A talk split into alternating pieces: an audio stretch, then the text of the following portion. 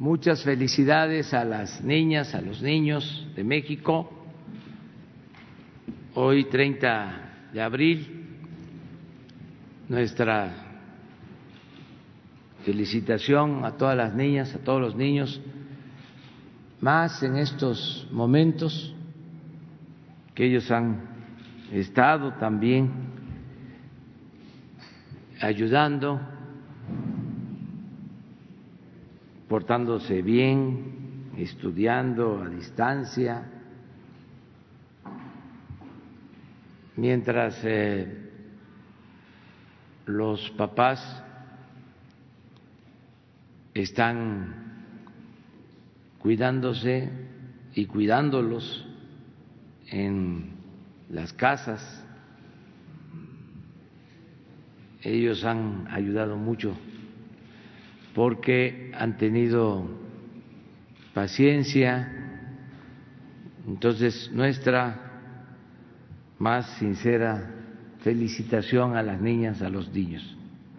Hoy voy a grabar un mensaje con Beatriz, mi esposa, dirigido a, las niñas y a los niños de México. Bueno, eh, están integrantes de la Fundación Mexicana para la Salud, que les agradecemos mucho, de verdad, por este acto de eh, apoyo, de solidaridad. Eh, ellos vienen a informar que siguen consiguiendo que agrupaciones, asociaciones, universidades, en centros educativos, eh, ayuden en el plan que se está llevando a cabo para eh, enfrentar la pandemia del coronavirus. Están participando muchas asociaciones, eh, les agradecemos bastante por la solidaridad. Esto va a seguir reforzando todo lo que se necesita en camas, ventiladores, médicos, especialistas, apoyo en la logística, todo lo que se requiere. Ya estamos, como se sabe, en la etapa más eh, crítica y tenemos que seguirnos preparando para que no haya saturación de hospitales, que no eh, nos desborde la pandemia. Hasta ahora vamos bien, desde luego es muy lamentable el que haya hospitalizados, que estén perdiendo la vida seres humanos. Mandamos también nuestro pésame a los familiares y eh, mandamos también nuestro mensaje de ánimo a los que están hospitalizados, a los enfermos, a todos. Y aquí, de manera especial, mando un mensaje, un abrazo a Oscar Chávez, que fue internado ayer, y así muchos otros, a todos. Eh, en nuestro abrazo fraterno eh, para salir adelante, que no perdamos la fe nunca. Vamos entonces a que Marcelo Ebrard, secretario de Relaciones, nos explique en qué consiste esta nueva adhesión, este nuevo apoyo de eh, integrantes de la sociedad civil para eh, reforzar las medidas sanitarias. Entonces Marcelo nos va a explicar. Con su permiso, señor presidente, muy buenos días. Eh, agradecer la presencia del doctor Jorge Alcocer, secretario de Salud, del doctor López Gatel, gracias por acompañarnos, eh, mi compañera subsecretaria Marta Delgado, que ha estado participando en este programa, y por supuesto presentarles a ustedes, a quienes hoy nos acompañan por parte de la sociedad civil y a quienes les agradecemos profundamente su compromiso con esta iniciativa que van a presentar. La iniciativa se denomina Juntos por la Salud. Se trata de sumar esfuerzos, de cerrar filas, de aportar en un momento en que México lo necesita. ¿Aportar a quién? A las instituciones públicas responsables de la salud, al Instituto Mexicano del Seguro Social, al ISTE, al INSABI, a las Secretarías de Salud de los estados, a toda la red de instituciones públicas que están haciendo frente al COVID-19. Nos acompañan Héctor Valle Mesto, que es el presidente ejecutivo de la Fundación Mexicana para la Salud. Muchas gracias, Héctor, por eh, activismo en favor de esta iniciativa. Nos acompaña el director de la Facultad de Medicina de la Universidad Nacional Autónoma de México, el doctor Germán Enrique Fajardo Dolci. Muchas gracias, Germán. Nos acompaña también otro buen amigo y compañero en estas semanas, el doctor Guillermo Torre Amione, que es rector de Texsalud del Tecnológico de Monterrey. Guillermo, muchas gracias. También está con nosotros el día de hoy Eduardo Osuna Osuna, quien es vicepresidente y director general de BBV, BBV Bancomer y quien desde un principio ha estado muy cerca del gobierno y de las instituciones para ayudarnos a apoyar, incluso está, ha sido uno de los primeros promotores de la, para conseguir ventiladores en el exterior. Muchas gracias por estar aquí con nosotros.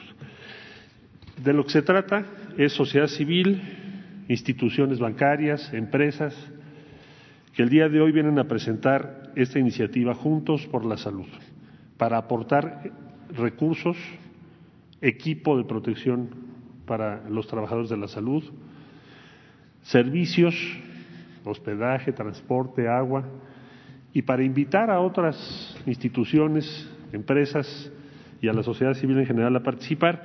El orden del día será, la primera intervención se la vamos a solicitar a Héctor Valle, si te parece bien, Héctor.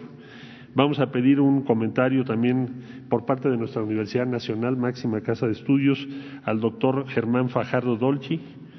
Vamos a pedir también un breve comentario al doctor Guillermo Torre y cerramos con la participación del vicepresidente y director general de BBVA Vancouver, Eduardo Osuna Osuna. Muchas gracias.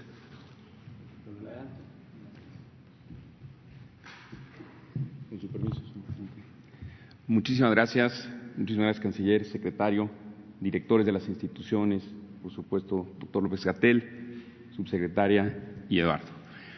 Eh, realmente estamos trabajando con mucho arrojo, con muchas ganas, con mucha fuerza, desde la iniciativa realmente de conjuntar organizaciones como la Fundación Mexicana para la Salud, la academia, hoy representada aquí por la UNAM y por el TEC Salud, pero otras más de las que vamos a hablar que se unen, y la iniciativa privada y otras asociaciones que se unieron. Queremos hacer un frente común y aparte nos da muchísimo gusto que nos permitan este foro para lanzarlo, para realmente que se sume con nosotros la gente a apoyar. Todos tenemos la iniciativa, las ganas de apoyar a aquellos médicos, a aquellas enfermeras, la gente que está en el frente de batalla y a los hospitales. Y hemos lanzado esta iniciativa, conjuntando varias ideas que muchos de nosotros teníamos, las universidades en lo particular, el sector privado, nosotros en la fundación, y realmente hacer un grupo conjunto para lanzarlo e ir a apoyar a cada uno de esos médicos, de ese personal de salud y de esos hospitales, con un solo foco, el foco es sacar adelante a los pacientes y que realmente tengamos un periodo lo más corto posible de, de COVID y que salgamos adelante y nos podamos mover hacia la reactivación económica lo antes que se pueda. Hemos ya iniciado con algunas cosas, como lo señala el slide. Ya trabajamos eh, diferentes eh, donativos que tienen que ver con espacios, por ejemplo, con habitaciones para algunos médicos, en los cuales diferentes grupos, eh, diferentes grupos hoteleros se han unido. Ejemplo de eso es lo hecho, por ejemplo, por el Grupo Posadas, por citar alguno de ellos. También se hicieron algunos donativos en términos de alimentos, algo de lo hecho por el Grupo Nestlé. También instalación de bebederos y esto en algunas áreas para apoyar el ejercicio. Como ustedes saben, iniciamos también, y lo hemos reportado eh, los martes, con aquella plataforma que nos permite, que desarrollamos en FunSalud y que nos permite hacer la transferencia de pacientes de aquellas intervenciones que hemos señalado, entre las cuales se encuentran cesáreas y partos, y se han estado transfiriendo esos pacientes para apoyar al sector público, creando espacio en el sector privado. Y quiero decirle, señor presidente, que del compromiso que tuve aquí el martes, ya mejoramos el número y vamos a estar mejor. Ya hay más camas aportadas, entonces deberíamos de aportar y estar cercano a las 3.200 en este día. Juntos en, la iniciativa estamos hablando de transporte, estamos hablando de hospedaje y de dos temas fundamentales, agua potable y también los equipos de protección personal, mismos que ya hemos comenzado a trabajar y que a partir del día de, hoy y de mañana se empezarán a donar también otros adicionales a diferentes instituciones. La siguiente, por favor. Hemos, diseñado un modelo junto con la Facultad de Medicina, junto con el TecSalud, junto con Bancomer y nosotros en la Fundación, para realmente entender dónde están las necesidades y poder dirigir los recursos hacia las necesidades. Para ello les pedimos a los hospitales que estén constantemente actualizando sus datos en las plataformas, que eso nos da la visibilidad de dónde están las necesidades y con eso poder apoyar desde la sociedad civil de mejor manera dónde están los requisitos. Hemos diseñado kits kits que tienen gorros, pares de guantes, cubrebocas, batas, los cubrebocas desechables, los gogles, las mascarillas y que todo eso nos permite apoyar de mejor manera al personal de salud. Como ustedes saben, en la Fundación Mexicana para la Salud hemos venido trabajando hace muchos años, muchos años en apoyar al sistema de salud. Cuando nació el tema y la preocupación de COVID, nos hicimos a la tarea de apoyar en diferentes áreas. Primero, pensar en cómo concientizábamos a los pacientes. Trabajamos junto con el Consejo de Salud General y con la Secretaría de Salud y se generaron materiales que, han estado disponibles en los consultorios adyacentes a farmacia, en una iniciativa que lanzamos junto con la NADIM. También hicimos materiales para los médicos en conjunto con la Secretaría de Salud y esos se han difundido. Se desarrolló la plataforma y esa plataforma viene trabajando en ese equilibrio de los recursos entre público y privado y seguiremos haciendo y a la vez estamos estudiando modelos junto con diferentes grupos para poder impactar de manera positiva y proponer al Gobierno algunas ideas en materia de reactivación económica. La siguiente, por favor. Hemos hecho ya distribución de kits, estamos preparados para hacer una distribución de 340 mil kits eh, realmente para apoyar y que hay en diferentes estados y llegar a todo el país a las diferentes unidades donde sean requeridos. Es una iniciativa que decía tiene muchas, muchos participantes. Y aquí sí eh, aparecen todos los que por lo pronto se han sumado. Un grupo bastante interesante, como decíamos, de diferentes universidades aquí representadas, otras que aún están aquí, pero ya nos acompañarán, como también el ITAM, grupos de asociaciones de, pacientes o grupos como la Asociación Mexicana de de lucha contra el Cáncer y diferentes empresas y grupos que realmente vienen apoyando. La idea es que todos nos sumemos, que todos trabajemos juntos por México, por apoyar el momento que estamos viviendo y por sacar adelante a México. La siguiente, para concluir, seguimos pidiéndoles, comisionados que se sumen. Tenemos opción de recibir más donativos, la gente que nos quiera apoyar de manera individual, las empresas, los grupos, las asociaciones, que se sumen. Realmente se trata de hacer de manera conjunta un gran esfuerzo. Ahí hay dos maneras de sumarse. Pueden entrar a la página de la Fundación Mexicana para la Salud, que ahí está la dirección de hacer el donativo, o también con la Fundación BBVA. Vamos todos juntos, vamos por México, trabajemos por los pacientes, acabemos pronto y entremos pronto en una fase de reactivación económica, que es lo que todos queremos. Muchísimas gracias. Con su permiso, señor presidente. Con permiso.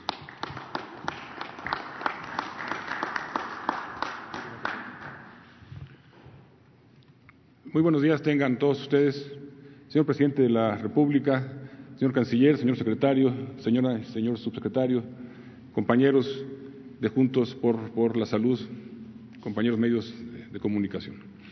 En nombre de la Universidad Nacional y de quien la dirige, del doctor Enrique Graue, reciban un saludo y el agradecimiento de la Universidad Nacional, quien a través de la Facultad de Medicina se suma a esta gran iniciativa Juntos por la Salud, con el sector social, por supuesto con el gobierno eh, y con las empresas privadas. Hoy enfrentamos la crisis contemporánea de mayores retos en las últimas, en las últimas décadas. Nadie tiene todas las respuestas. Más bien, cada día tenemos más preguntas. Y todos los días aprendemos algo. Lo que tenemos cierto es que no hay inmunidad previa, es que no hay vacuna y no hay tratamiento. Lo que sabemos, lo que sabemos que es efectivo, es el distanciamiento social, el distanciamiento físico y las medidas de higiene, como lavarse las manos, como se ha insistido tanto en este mismo, en este mismo foro. Pero de igual importancia de estas medidas es proteger, reconocer, cuidar a quien nos cuida, proteger a médicas, a médicas, a médicos, enfermeras, enfermeros, trabajadores sociales, psicólogos, a todos los que pertenecen, todos los que pertenecemos a este gran sector que es el sector, el sector salud. Este grupo de personas han honrado su vida gracias a su vocación para servir a los demás, vivir para los demás.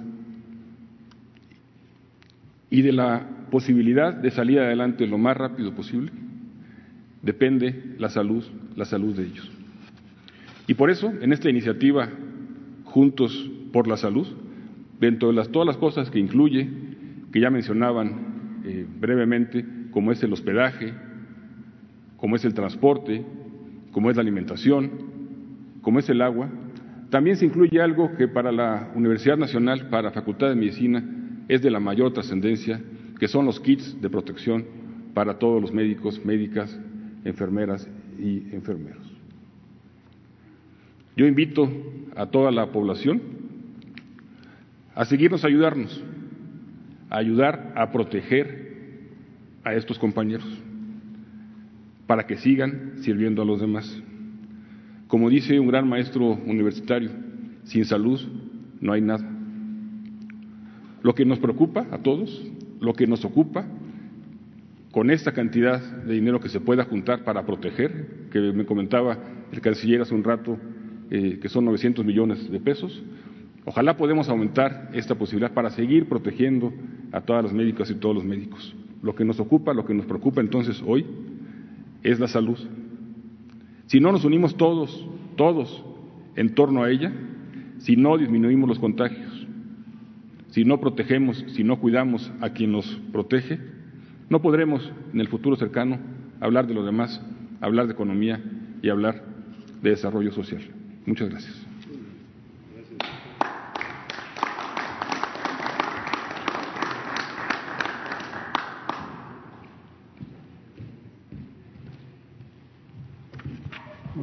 Muy, buenos días a todos, señor presidente, con su permiso, secretarios, subsecretarios y amigos. Esta iniciativa que ven hoy es el producto de un esfuerzo de muchas semanas de trabajo, como bien nos comentaba el canciller, pero muestra un ejemplo muy importante que es la gran colaboración que hay en México entre la academia, el sector público y el sector privado. Y, yo les diría, sin ningún interés más allá que el beneficio de la población y los ciudadanos, que creo que es muy importante enfatizar. Como bien decía el doctor Germán, el proteger al personal de salud se convierte en una de las prioridades más importantes porque desafortunadamente todo el personal de salud que está cuidando a estos enfermos, cuando ellos se contagian, sufren una enfermedad mucho más agresiva y son entonces la primer línea de protección a lo cual nosotros nos debemos atender. Entonces, si hablamos de prevención y protección, ellos son una de las poblaciones más vulnerables. El personal de la salud tiene mucho más contacto con gente que está enferma, pero también ellos tienen más contacto con otras personas, están activamente laborando, son una población esencial. Entonces, por eso que estos programas del sector privado, público, académico se han concentrado como una parte fundamental en estos equipos de protección personal. Yo quisiera decirles que también desde esta misma plataforma de la que hablamos, académica, privada y pública, estamos también buscando nuevas formas de cómo ayudar en los programas de prevención para evitar contagios, para buscar nuevas formas de evitar que individuos expuestos se contagien, también cómo introducir y desarrollar nuevos protocolos de tratamiento. Seguramente muchos de ustedes ayer vieron un anuncio importante de una compañía farmacéutica que muestra una esperanza con cuando menos uno de los medicamentos antivirales, no es la respuesta, pero muestra la esperanza de lo que podemos hacer. Entonces, trabajar para buscar nuevas estrategias de prevención y tratamiento se convierte en una nueva modalidad para nosotros, porque reactivar o el cuidar la salud no es nada más o nos ayuda a mejorar estos problemas biológicos, pero también es importante cuidar la salud económica. Entonces, mientras más estrategias de prevención y mejores tratamientos busquemos y conjuntamente trabajemos, vamos a poder ayudar a la salud biológica y también a la salud económica para la reactivación del país. Quisiera ya para terminar agradecerle al canciller todo su trabajo y esfuerzo porque nos ha unido de una forma muy importante en este trabajo arduo de muchas semanas. Pero también quisiera recalcar desde una plataforma académica y del sector privado que hoy todos tenemos una gran oportunidad en México y es oportunidad de trabajar en forma conjunta por el bien de los mexicanos, sin buscar ningún otro interés más que el bien común. Y no nada más es responsabilidad de las organizaciones, sino yo apelaría que es una responsabilidad de todos los ciudadanos, apegarnos a las medidas que tanto se nos ha comentado de distanciamiento y ejercer una responsabilidad social que hoy es muy importante. Muchas gracias.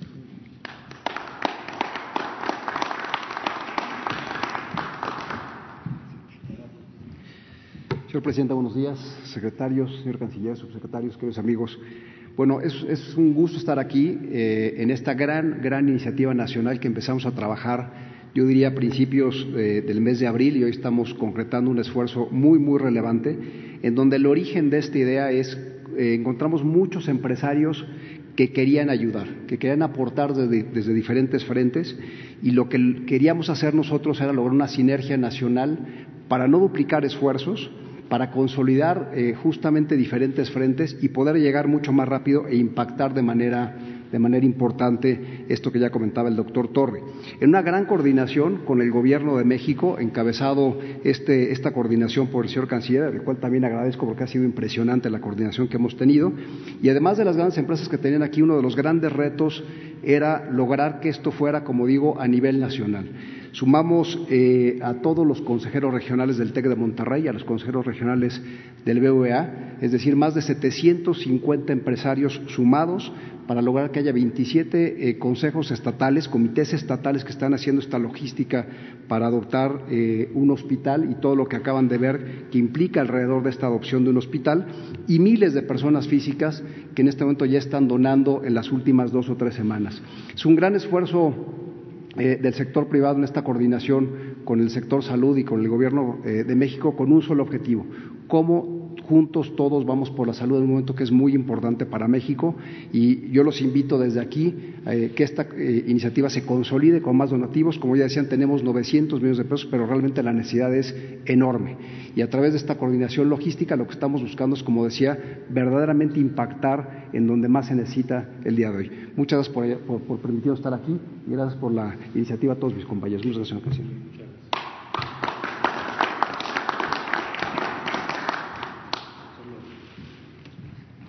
Para concluir, con su permiso, señor presidente, los datos principales resumirlos de la siguiente manera. Gracias a esta iniciativa en la que participan todos ustedes, hasta esta fecha se han reunido 900 millones de pesos. Se van a distribuir kits en 24 estados, ya están incluidos 51 hospitales. Los kits están diseñados, en primer lugar, como aquí se explicó, para proteger a los trabajadores de la salud, a todos los que tienen que ver en estos hospitales con la atención directa a los pacientes COVID-19. Se va a dar un informe cada semana de los avances y, sobre todo una invitación, y aquí cerraría yo, para todas y todos los que nos están viendo que quieran participar, si quieres donar un kit para un médico, para una enfermera, para un hospital, la información a través de Fundación para la Salud y ustedes van a organizar esto como lo hicieron también con los hospitales privados. Muchas gracias a todas y a todos. Gracias, señor presidente. Bueno, pues esta es la información, es una muy buena noticia. Si les parece, abrimos, como siempre, la sesión de preguntas y respuestas. Gracias, presidente. A ver, este, ¿están ustedes eh, invitados para participar? Eh, si se eh, quieren quedar, pero también es voluntario. También podríamos hacer eso, que si eh, abordamos abordamos sobre el tema, ¿sí? y luego este, pasamos a lo general, ¿sí? Sobre el tema, si no te esperas, es sobre el, ¿sí? Sí, pero vamos primero sobre el tema, lo agotamos y luego nos vamos a lo general. De acuerdo. Gracias. Buenos días, presidente. Buenos días. Esteban Durán del Grupo México Publica y Jalisco Publica Diario. Eh, canciller, eh, en la que es en la zona sur, eh, la frontera de México con Centroamérica, Ah, dicen, denuncian reportes periodísticos y reportajes que hay una nula vigilancia ahí, por lo que la entrada de centroamericanos hacia territorio nacional pues es prácticamente a todo el día. Igualmente se dice que los que son deportados, Estados Unidos continúa con las redadas y sigue eh, deportando centroamericanos hacia sus territorios. Sin embargo, los camiones que trasladan a estas personas se quedan eh, no pasan porque eh, las autoridades de esos países están blindadas y no permiten la entrada de los connacionales, precisamente por el temor al contagio del, del COVID-19. Se dice que igualmente eh, estos centroamericanos se van quedando a lo largo del territorio nacional, que los camiones son nueve, hace como 15 días se trasladaron a varios centroamericanos y no pudieron llegar hasta sus lugares de origen. ¿Qué es lo que está sucediendo en ese sentido? ¿Tiene usted conocimiento de esto? ¿Hay algún protocolo para atender estas situaciones de coronavirus en los centroamericanos? Y otra pregunta para usted posteriormente, presidente, por favor. Bueno, no es del tema, pero con mucho gusto te comento muy breve. Eh, se acaba de presentar por el Instituto Nacional de Migración el reporte correspondiente, con mucho gusto lo mando. El flujo migratorio a México se ha reducido drásticamente, es el más bajo en lo que va del siglo. El número de personas repatriadas de Estados Unidos, de acuerdo al título 42, que es una disposición legal en Estados Unidos, básicamente lo que consiste es que, por ejemplo, los mexicanos que llegan a Estados Unidos son repatriados de manera más acelerada. Entonces, el 72% de las personas eh, que son detenidas y eh, regresadas a México pues lo hicieron casi en, el mismo día o en 48 horas. Y el grueso son mexicanas y mexicanos. Desde luego hay todo un protocolo de atención para ellos. No me extiendo porque hay preguntas sobre el tema probablemente. Te diría que normalmente estamos rindiendo los informes correspondientes. Todos los días yo subo la información de los vuelos que hemos hecho a los países que mencionas, que son El Salvador, Guatemala y Honduras.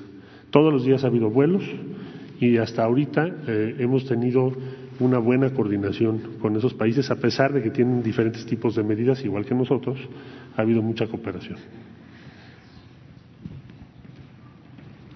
Sobre el tema, y luego regresamos. Buenos días.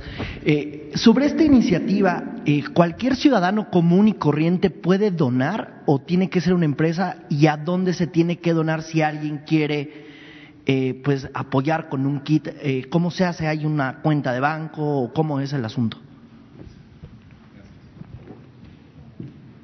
Sí, muchísimas gracias. Justo en la pantalla ahora estamos poniendo cómo se pueden sumar para que nos ayuden también en que la gente lo conozca. Eh, puede hacer, pueden entrar a la página de la Fundación Mexicana para la Salud, ahí está indicada la cuenta, o pueden donar a la cuenta de la Fundación BBVA. Y la idea es que a partir de ahí todos trabajemos en conjunto. También hemos recibido en algunos casos eh, donaciones que son en especie y también como grupo, de manera conjunta, la trabajamos entre los aquí presentes para hacerla donar a donde mejor corresponda. ¿Y esa comunicación a dónde es? ¿A la página esta? Sí, correcto. Ahí está la página de la Fundación Mexicana para la Salud y también la cuenta de la Fundación eh, BBVA. En cualquiera de las dos podemos recibir el apoyo y a partir de ahí canalizarlo. Gracias. Gracias. Y si al rato le puedo hacer una pregunta. Sí. ¿Quién más? Sobre el tema.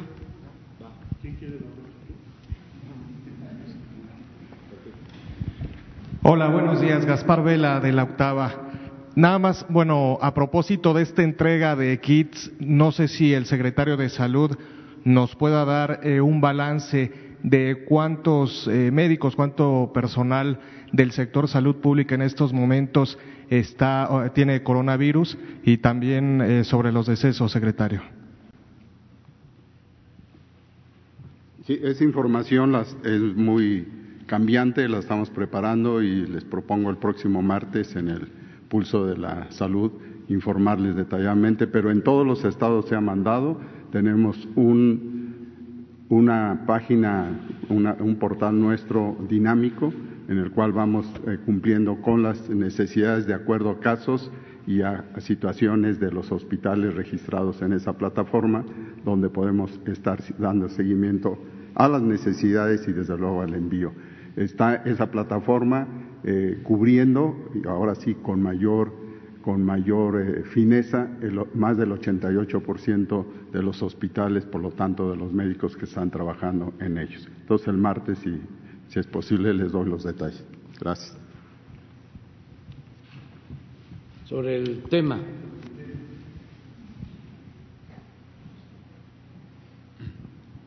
Buenos días, Carlos Pozos de la Molécula Oficial. Y la pregunta sería para el secretario de Relaciones Exteriores.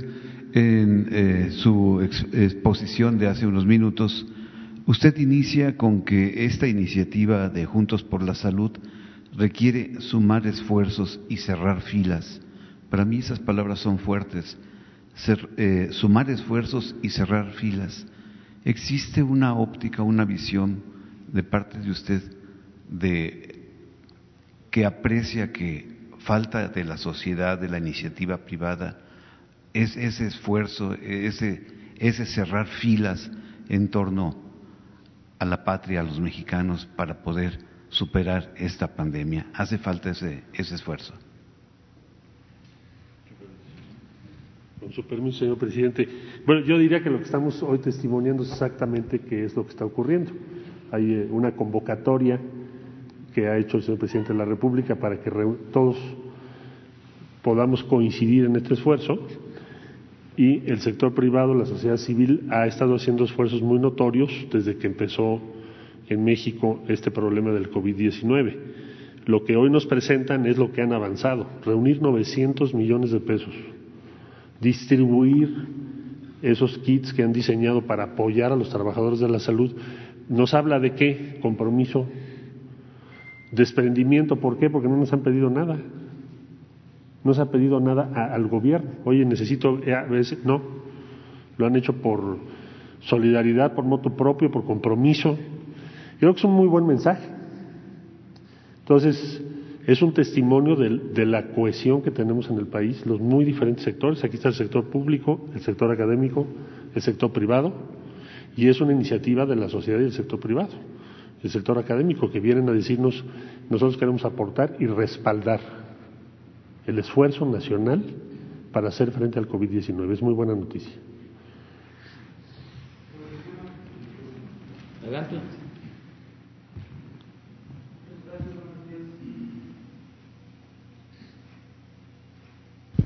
Un par de preguntas. Buenos días. Antonio López de La Razón. Primero, saber ¿por qué estos kits se van a distribuir en 21 estados de la República? ¿Por qué no en, todo, en toda la República? ¿Cuál es el criterio? Es una pregunta. Eh, si me la puede responder, por favor, el titular de Funsalud, el secretario, no sé. Y tengo una segunda para el secretario, si me lo permite. Adelante. Realmente la iniciativa busca ser nacional y estamos trabajando con todos. Se van subiendo las empresas de diferentes lugares, consejeros de diferentes lugares, tanto de BBVA como del TechSalud. en la medida que se van subiendo, vamos para todos. México es uno, el México de ustedes, el México mío, el México de todos. Y vamos todos en esto, hay que sumarse e ir todos para apoyar a los, a los médicos, como ya decía el doctor Fajardo, hay que ir, apoyar, sacar adelante y, todos trabajar juntos.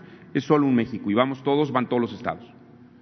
Muchas gracias. Mi segunda pregunta para el canciller, si me lo permite, canciller, me gustaría que me, que me platique si ya tuvo el gobierno de Estados Unidos acercamiento con el gobierno mexicano en torno a esta carta que enviaron ayer los senadores tanto republicanos como demócratas, quienes le pidieron a Mike Pompeo que presione al gobierno mexicano para que se pueda reactivar la cadena de suministros, para que el gobierno mexicano pueda ya reactivar eh, las actividades comerciales consideradas como no esenciales.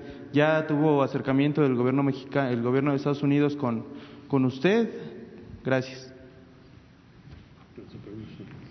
Bueno, diría yo lo siguiente. Eh, es una carta de representantes dirigida a su gobierno. Hasta el día de hoy no es un tema bilateral. No espero que lo sea. Tenemos mucha comunicación con los Estados Unidos. Yo diría que tenemos una cooperación ejemplar en lo que ha sido este proceso, incluyendo el respaldo de Estados Unidos para facilitar el acceso a equipo médico que el señor presidente de la República conversó con el presidente Trump. Y está muy claramente establecido, lo mismo te diría con los países europeos. Por ejemplo, en México, ayer tuve la conversación con el canciller alemán. Eh, México tiene una presencia notable de la industria automotriz alemana.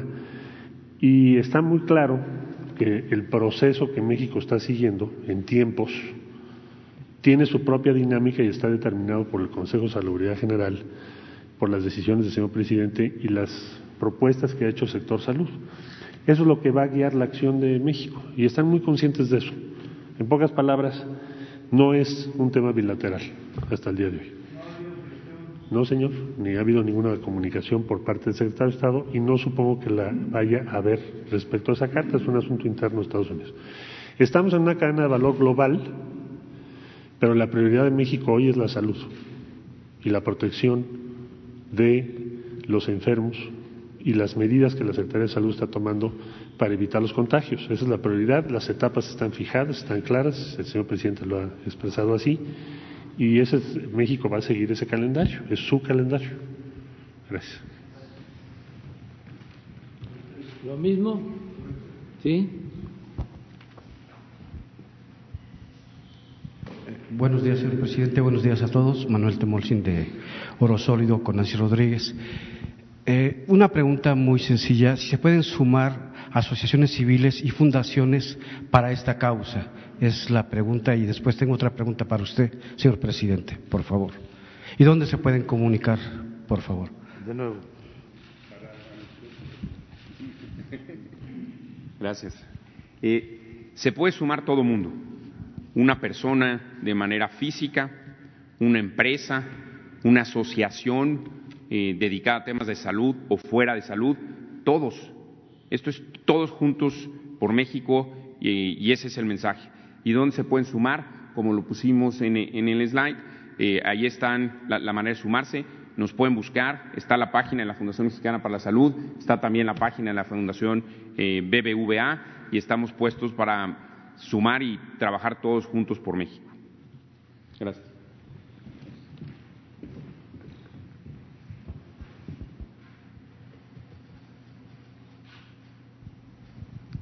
Muy buenos días. Muchas gracias, señor presidente. Miguel Arzate, del Sistema Público de Radiodifusión, Canal 14. Aprovechando la presencia del director de la Facultad de Medicina de la UNAM, si nos pudiera platicar acerca de los estudiantes que se les dio la opción de retirarse de los hospitales. Eh, tengo entendido que ya la Secretaría de Salud convocó a que se reincorporen actividades el próximo mes de mayo, es decir, mañana.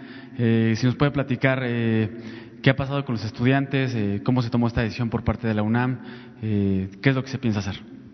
Gracias. Gracias. No es el tema, pero se acerca. La prioridad de la Facultad de Medicina de la Universidad Nacional es proteger a sus estudiantes. cuando empezó la pandemia, cuando inició, cuando se etiquetaron diferentes hospitales como hospitales eh, o institutos eh, COVID, esas propias instituciones eh, decidieron retirar a los, a los alumnos. Yo debo recordar que son alumnos del quinto año de la carrera, que en este caso les falta dos años para ser médicos. Son estudiantes de medicina, no son médicos o médicas todavía. Entonces, los primeros que lo retiraron fueron los propios, los propios hospitales. En otras instituciones, digamos, siguieron con su programa, con su programa eh, académico, sin las medidas de protección eh, adecuadas y sin la capacitación. Entonces, platicando con las, con las instituciones, los estudiantes son responsabilidad nuestra.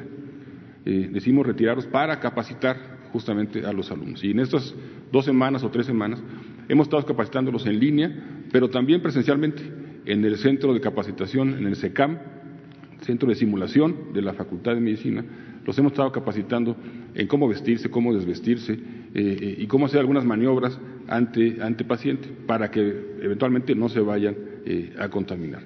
Ciertamente, el, con las autoridades del sector salud, no solo con la Secretaría, sino con el IMSS y con el ISTE y con todo lo que está alrededor, venimos trabajando a ver, viendo cuándo es y de qué manera la mejor manera para que ellos se incorporen.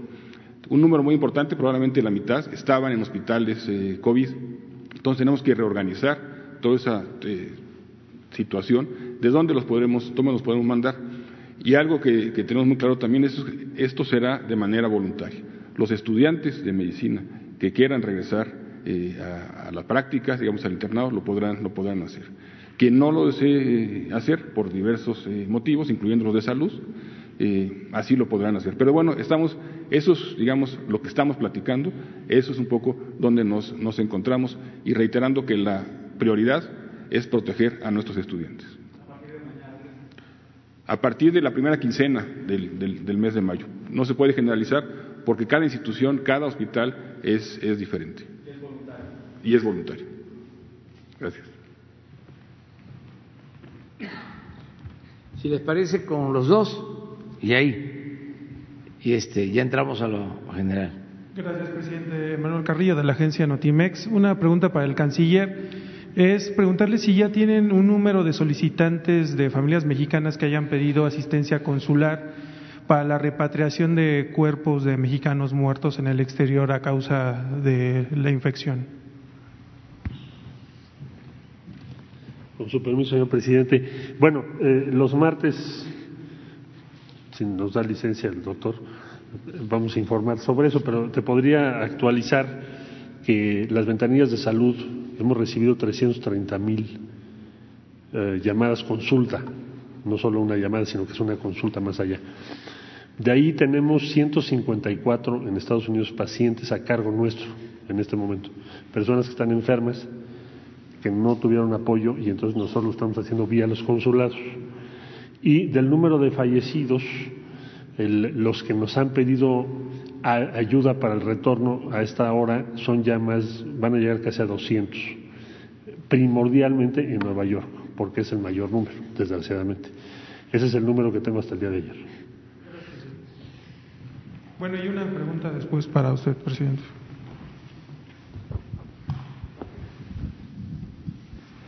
Buenos días, secretarios. Buenos días, presidente. Cristian Bautista de Vanguardia de Veracruz. ¿Cómo, ¿Cuál es el método para que este personal de salud tenga la seguridad que les van a llegar estos kits? Porque hay hospitales o hay personal médico ahí en el Estado que se han quejado de que varios empresarios han hecho donaciones a estos hospitales, al personal de salud, y estos apoyos no llegan y denuncian que personal administrativo se está quedando con esas donaciones.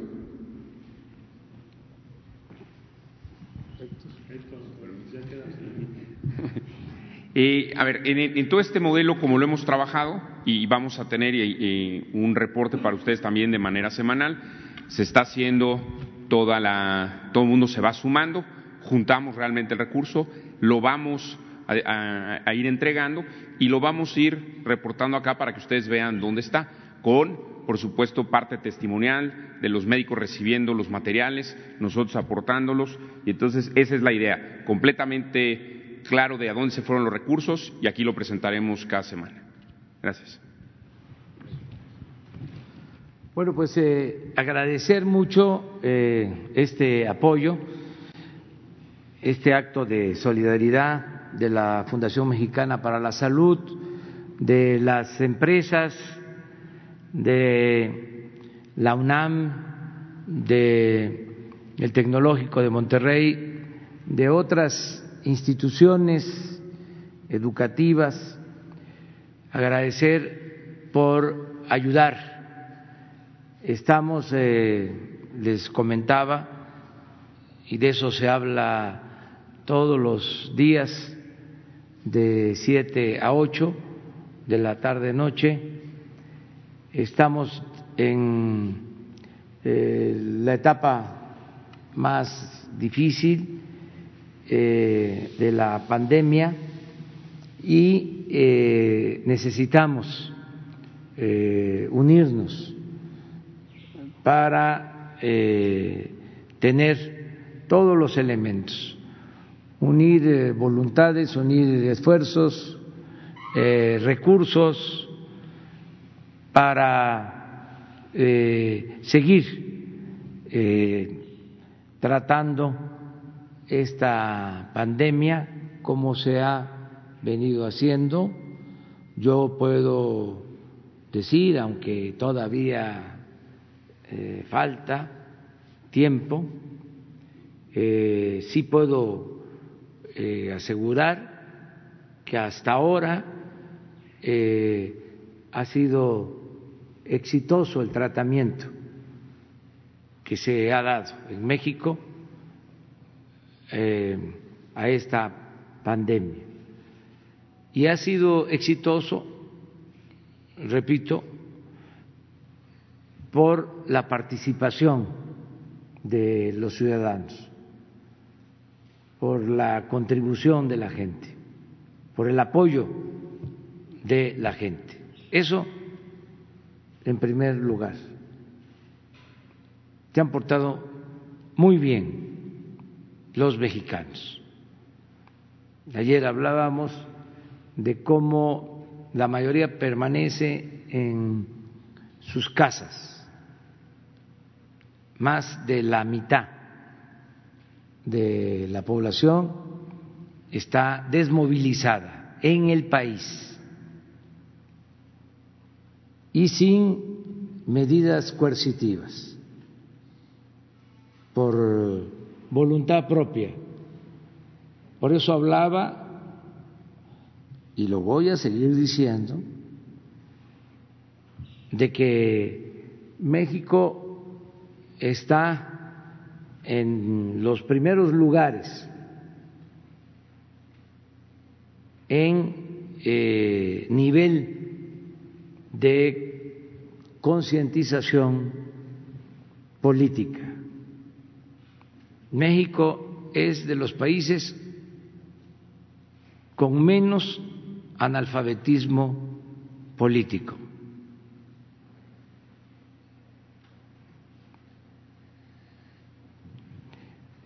ha habido realmente un cambio de mentalidad, una revolución de las conciencias en los últimos tiempos. Y se está probando ahora. Entonces, en primer lugar, la buena actitud, el buen comportamiento de los mexicanos ha sido ejemplar. Y yo convoco a que continuemos así. Desde el principio, por recomendación de los especialistas, se dijo que esta epidemia la teníamos que enfrentar entre todos, más que nada con medidas preventivas. eh, cuidándonos unos a otros con la sana distancia, permaneciendo en nuestros hogares, cuidando a nuestros adultos mayores, cuidando a nuestros enfermos. Todo eso lo está haciendo el pueblo. Se dijo de que no se enfrentaba la epidemia solo en los hospitales, sino que lo fundamental era lo preventivo, lo que se podía hacer con la participación de la gente. Lo segundo es eh, el trabajo que están haciendo los médicos, las enfermeras, camilleros, todos los trabajadores del sector salud, tanto de hospitales públicos como de hospitales privados. Héroes, los médicos, heroínas, las doctoras, las enfermeras, todo nuestro apoyo para eso. Aquí también aprovecho para seguir convocando a médicos, a enfermeras, porque hemos ido avanzando.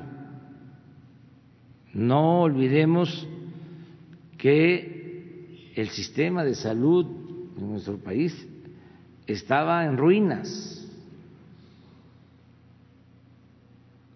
en el suelo, empezando por el déficit de médicos, de especialistas. Entonces, con la suma de esfuerzos de voluntades estamos eh, contando con camas, eh, de hospitalización, sobre todo camas para terapia intensiva y especialistas de terapia intensiva. Y se está consiguiendo a todos los que se eh, puedan necesitar, de acuerdo a las proyecciones de los especialistas, estamos eh, preparándonos para el escenario más eh, difícil. Y estamos convocando a médicos. Lo que se hizo eh, después de que se toma la decisión de que los mayores de 60 años se retiraran, se guardaran en sus casas, resultó de que muchos médicos, muchas enfermeras eh, tenían ya esa edad y se retiran y luego eh, les hacemos un llamado para que voluntariamente regresen y esto eh, ayudó porque aceptaron muchos regresar a atender pacientes no en hospitales eh, COVID, sino atender pacientes en hospitales eh, con otros padecimientos. Pero esto nos ha ayudado. Lo mismo lo de las escuelas de medicina hacer un llamado, aprovechar a los maestros, a los médicos que dan clases en las escuelas de medicina del país, que también nos ayuden. No es mucho tiempo o eso es lo que deseamos y esperamos. Pensamos que lo más difícil, no sé, pero puede ser un mes más en esta primera fase. Entonces, eh, todos los que puedan adherirse, sumarse, eh, es otra forma de eh, fortalecer la atención de salud. Por eso, qué bien que la Fundación está centrando su ayuda en atender, en proteger a las enfermeras, a los médicos, en que tengan los equipos necesarios. Esto es muy importante. Eh, y eh, también aclarar, por la pregunta que se hizo, que estamos cuidando de que lleguen todos los apoyos a los hospitales y que no haya desvíos, que no se repitan las historias de antes, de que fundaciones nacionales o del extranjero entregaban materiales, equipos, incluso dinero, y no habían cuentas claras. Eso ya pasó. Eso tiene que ver con el antiguo régimen. Ahora es cero corrupción, cero impunidad. No se permite. Y por último, recapitulando, ya decía que el primer lugar, el pueblo. Segundo lugar, los trabajadores de la salud. Tercer lugar, yo quiero hacer un reconocimiento a los servidores públicos que están conduciendo toda esta estrategia de la Secretaría de Salud, del ISTE, eh, el Seguro, el INSABI y de hospitales privados. Los eh, directivos, los que coordinan, a los que les hemos dejado eh, la decisión, porque les tenemos confianza, los que nos van guiando, lo dijimos desde el principio, los políticos no somos todólogos, sábelo todos, sábelo todo. Eh, nos ayuda mucho tener eh, especialistas. Imagínense tener de secretario de salud en esta circunstancia eh, al doctor Jorge Alcocer. Revisen su trayectoria como médico, como investigador, Premio Nacional de Ciencia, eh, a Hugo López Gate, lo mismo, y así un equipo de lo mejor. Hubo una vez, ya hace mucho, de que el secretario de salud era un abogado. Imagínense, nos agarra así la pandemia. Entonces ya cambiaron las cosas.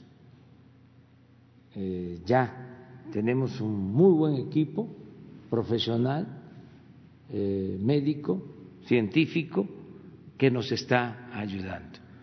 Y esto se viene a reforzar con el apoyo del sector privado. Yo, en nombre del gobierno que represento, le agradezco mucho a la Fundación Mexicana para la Salud y a los representantes de empresas, de la academia, de la sociedad civil, que están ayudando. Muchas gracias de todo corazón. Pues ahora sí, abrimos sobre lo general. Sí, también como ustedes este, les damos un aplauso.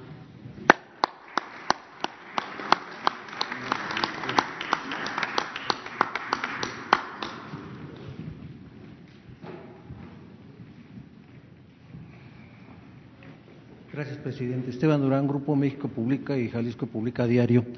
Presidente, eh, ante la situación que está en, estas, en este momento aquí en el país y en, el mundo, usted como presidente, ¿cómo se siente? ¿Cómo ve este panorama? Porque no solo es la contención del virus, sino también atender eh, problemas económicos, eh, atender a la gente con mayores necesidades y pues tener una oportuna atención a todos los sectores.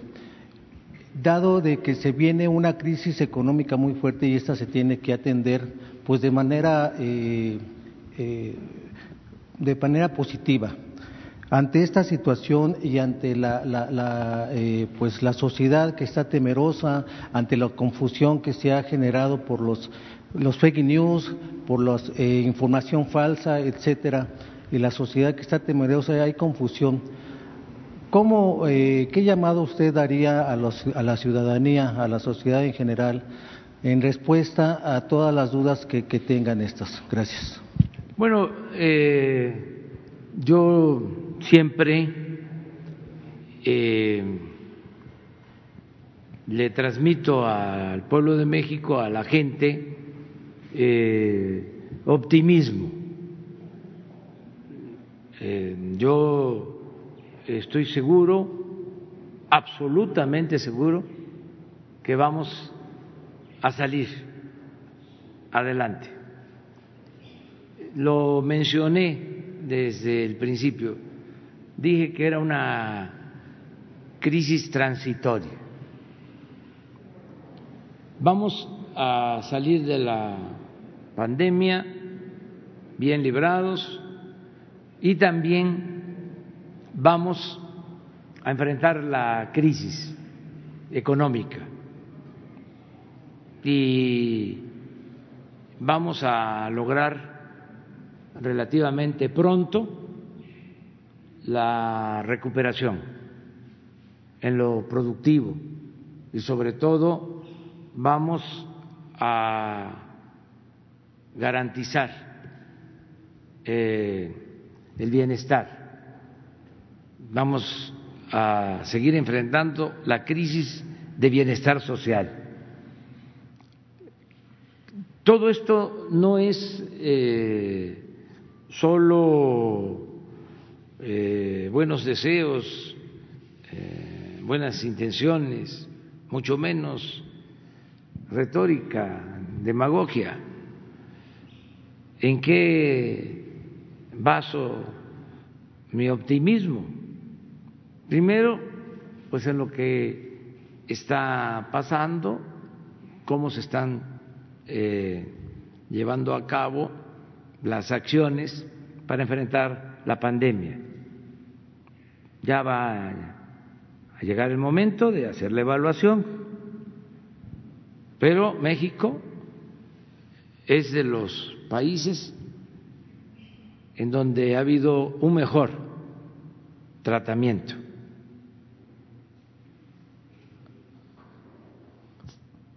de la ah, pandemia, un mejor combate a la pandemia de coronavirus.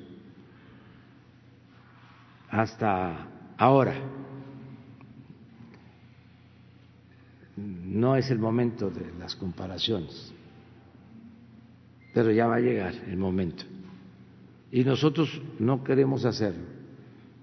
Eso correspondería más a ustedes, al análisis comparativo, porque hay información sobre qué sucedió y sigue pasando en Europa y que eh, sucedió y sigue pasando en Estados Unidos, en Canadá, en América Latina, en todo el mundo hay información. Entonces, eh, vamos bien, eso es lo que puedo decir. a pesar de el dolor que causa que haya enfermos y que pierdan la vida seres humanos. Lo segundo es la recuperación económica. Hoy quiero eh, decirles que el INEGI da a conocer eh, el porcentaje de caída de la economía de México en el trimestre, enero, febrero, marzo. Algunos eh, pronosticaron de que iba a ser mayor la caída y afortunadamente no fue así. 1.6 con relación al trimestre eh, anterior, es decir, octubre, noviembre, diciembre del año pasado. 1.6. Eh, hay otro dato que también lo considero bueno. Les hablaba de la recaudación en eh, los cuatro meses de este año, hasta abril, en este caso sí no es el trimestre, sino un cuatrimestre, eh, estamos arriba en recaudación en términos reales. Entonces, no es cantar victoria porque viene lo más difícil. El trimestre, mayo, junio, julio, también, eh, si se prolonga, agosto, septiembre, octubre, Em, pero eh, tenemos una estrategia. Ya eh, decidimos no recurrir a deuda, decidimos eh, no aumentar impuestos, decidimos no aumentar el precio de las gasolinas. Y decidimos eh, fortalecer la política de austeridad republicana, apretarnos más el cinturón en el gobierno, ser mucho más estricto en el combate a la corrupción cero corrupción, cero impunidad. Y decidimos eh, apoyar más a la población.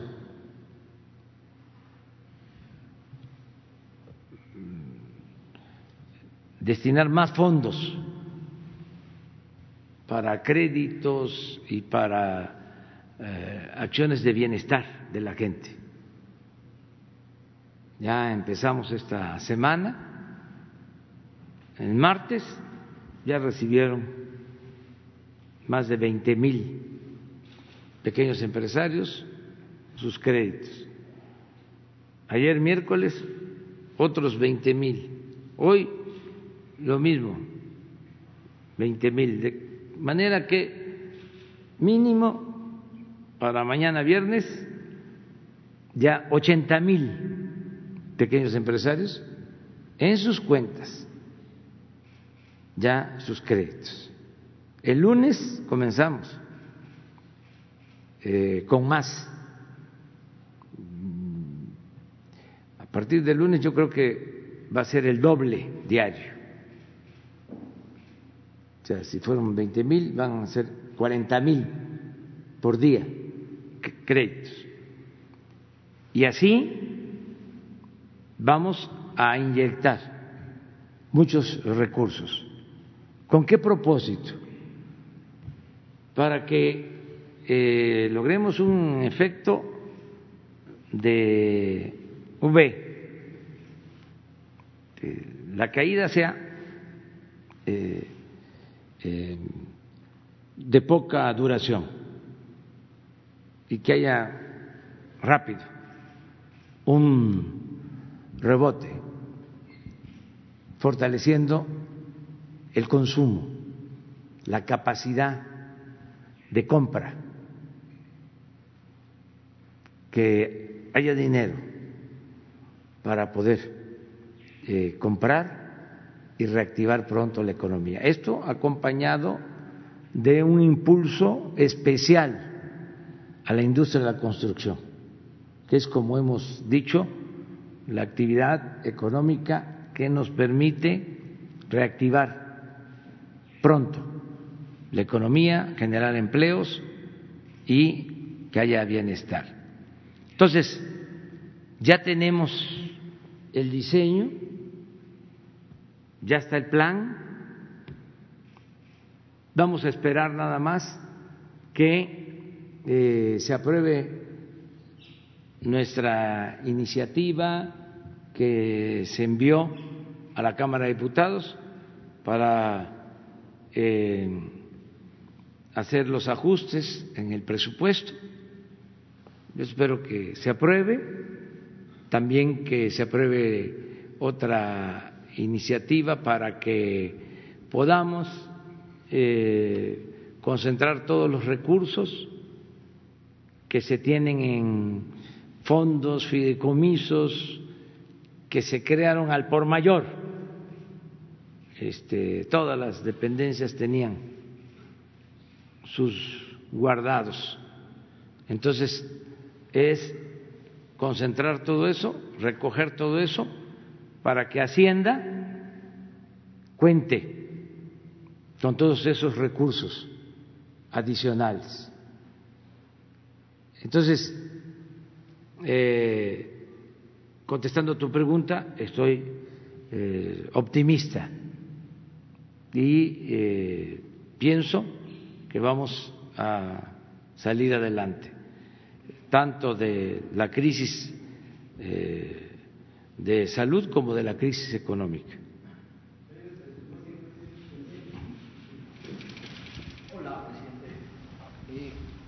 En estos reportes que tienen diario en torno a COVID-19, que, que, supongo que es muy similar al tema de seguridad, ¿cuántos hospitales en México están saturados de acuerdo al último reporte? Si hay una como tal saturación hospitalaria. Eh, ¿Cuál es el estado eh, que más le preocupa al gobierno federal? Eh, algunos decían que la Ciudad de México, unos más. Y me gustaría conocer su opinión en torno a lo que pareciera esta descoordinación que hay y que ha orillado en que en los últimos días algunos enfermos de COVID-19 pues tengan la verdad que estar batallando para poder ubicar un hospital donde los puedan atender. Ayer veíamos historias eh, donde algunos han tenido que recorrer, por ejemplo, en la capital cinco hospitales, en algunos estados dos, porque no hay eh, la suficiencia de camas. No sé ustedes cuántos eh, hospitales tengan reportados con saturación ya para este jueves. Bueno, este, mire, no tenemos problemas de camas de hospitalización hay eh, posiblemente eh, un tiempo para eh, ubicar a qué hospital dirigir este, o atender a un enfermo.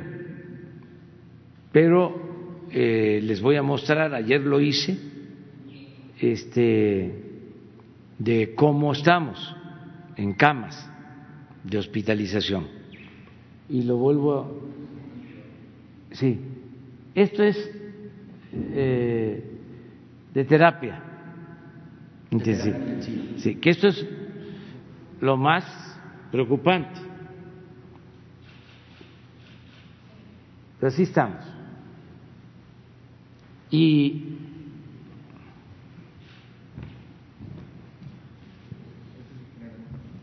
Y aquí está el general nacional. 23% de ocupación de lo que disponemos. Les aclaro de que para tener esta disponibilidad de camas hemos trabajado tres meses porque no había esta infraestructura de salud básica. Se ha ido eh, construyendo, se ha ido creando,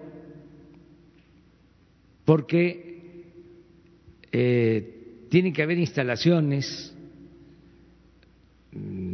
no se puede poner a un centro de terapia intensiva en cualquier lugar. Esto es en los hospitales y se han ido consiguiendo ventiladores para tener eh, suficiencia.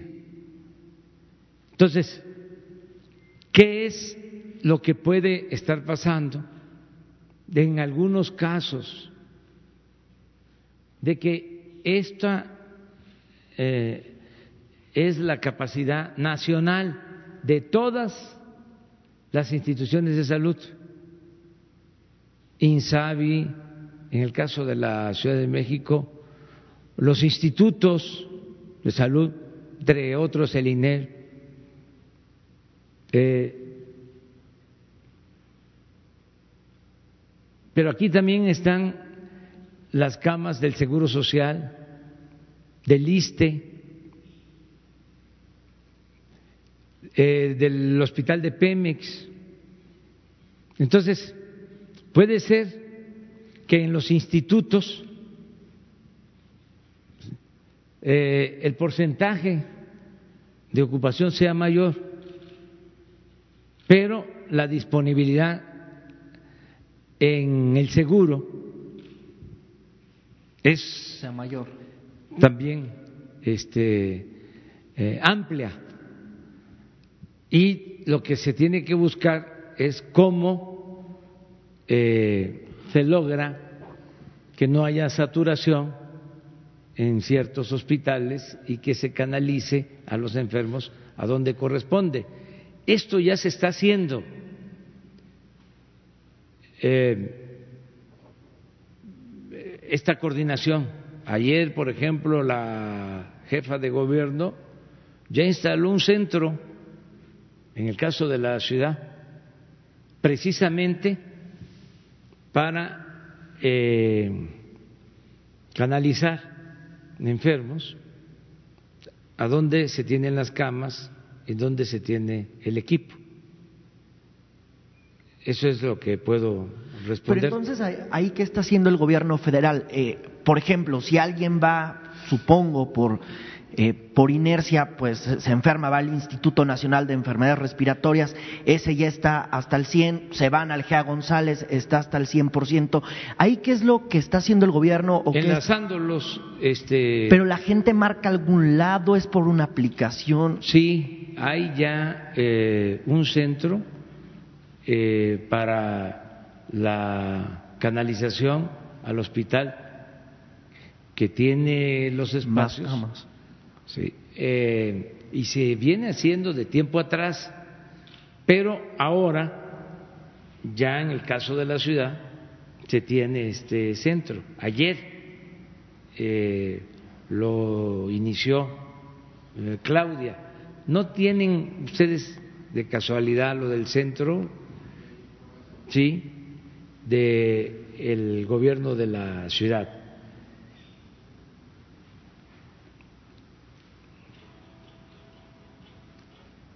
Lo que más nos importa es que se atienda a los enfermos. Este, y también estamos conscientes que nuestros adversarios, lamentablemente,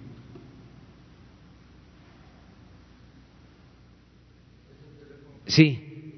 O sea, si la gente marca ahí, le pueden decir qué hospital está libre, por decirlo así. Sí Y hoy en la tarde le voy a pedir a Hugo que profundice más en el tema eh, para que les dé toda la información.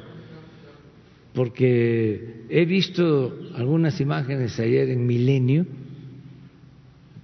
¿sí? de un señor que no era atendido y le dedicaron el de un indigente que lo habían eh, que lo habían sacado del Gea González y que luego del Gea González. Sí, como tres o cinco minutos. Y en tiempo de televisión es muchísimo. No es eh, ningún reclamo es este nada más están informando. Salió también una foto de un, una persona que no fue atendida en un hospital de Tláhuac. Y me comentó la jefa de gobierno que habló con la directora, creo que es una doctora del hospital, dice, ni siquiera sé de lo que me está tratando. O sea, hay muchas noticias falsas. Desde luego, lo dije ayer y lo repito, eh, nosotros tenemos la responsabilidad de atender todas las demandas, las quejas, pero eh, hasta ahora, afortunadamente, eh, tenemos capacidad para atender a los enfermos, atender a quien requiere este, atención médica.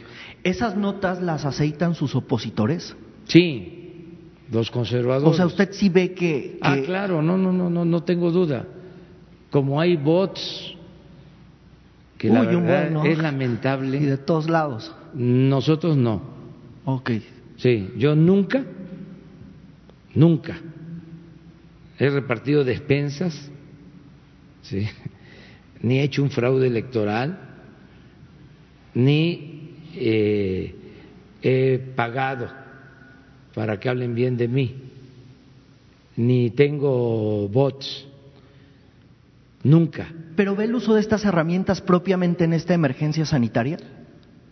Es que eh, eso es lo lamentable, que en estos tiempos, pues no comentábamos de la portada y eso que se trata de proceso, pues imagínense cómo está el resto.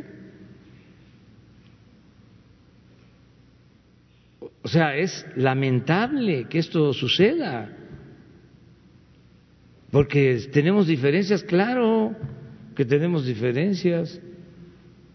Este, son dos proyectos distintos, contrapuestos, pero no se vale que se utilice el dolor de la gente.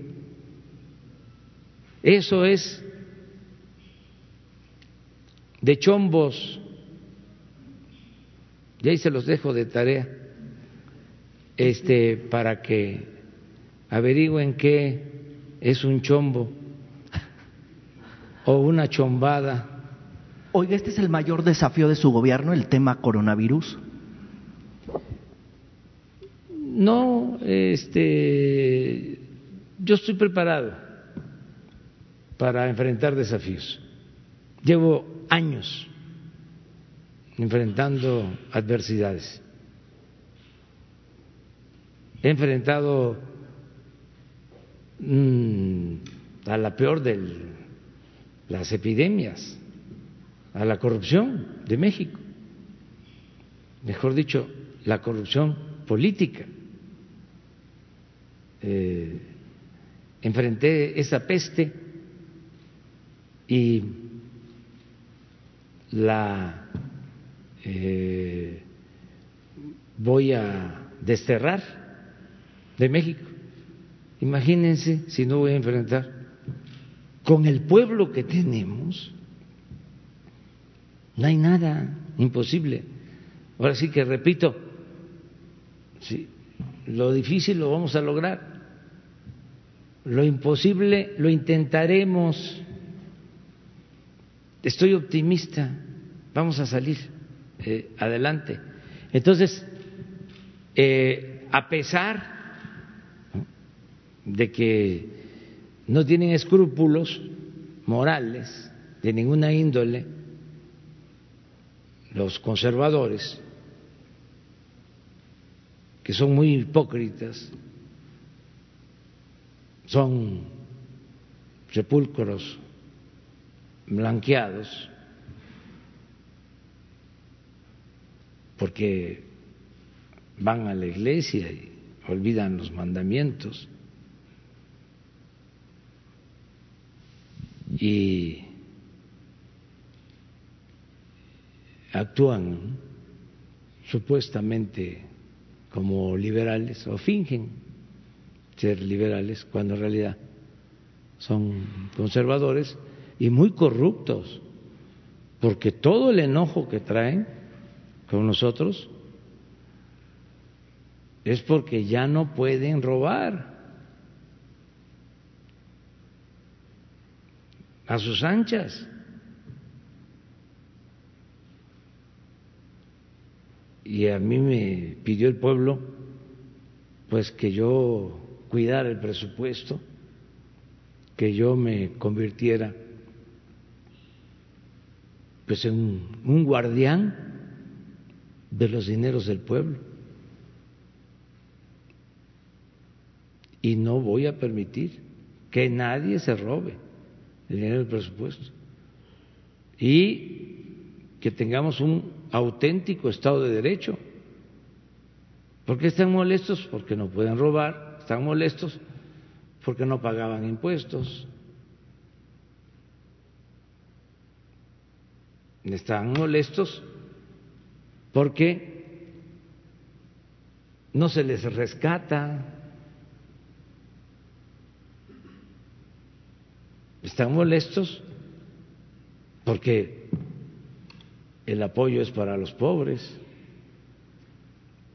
para los desposeídos, están molestos porque ya no cuentan las influencias, No generalizo, pero ese es el fondo del asunto. No es que les eh, importe eh, tanto la situación de la salud del pueblo de México. Si realmente les importara la salud del pueblo de México,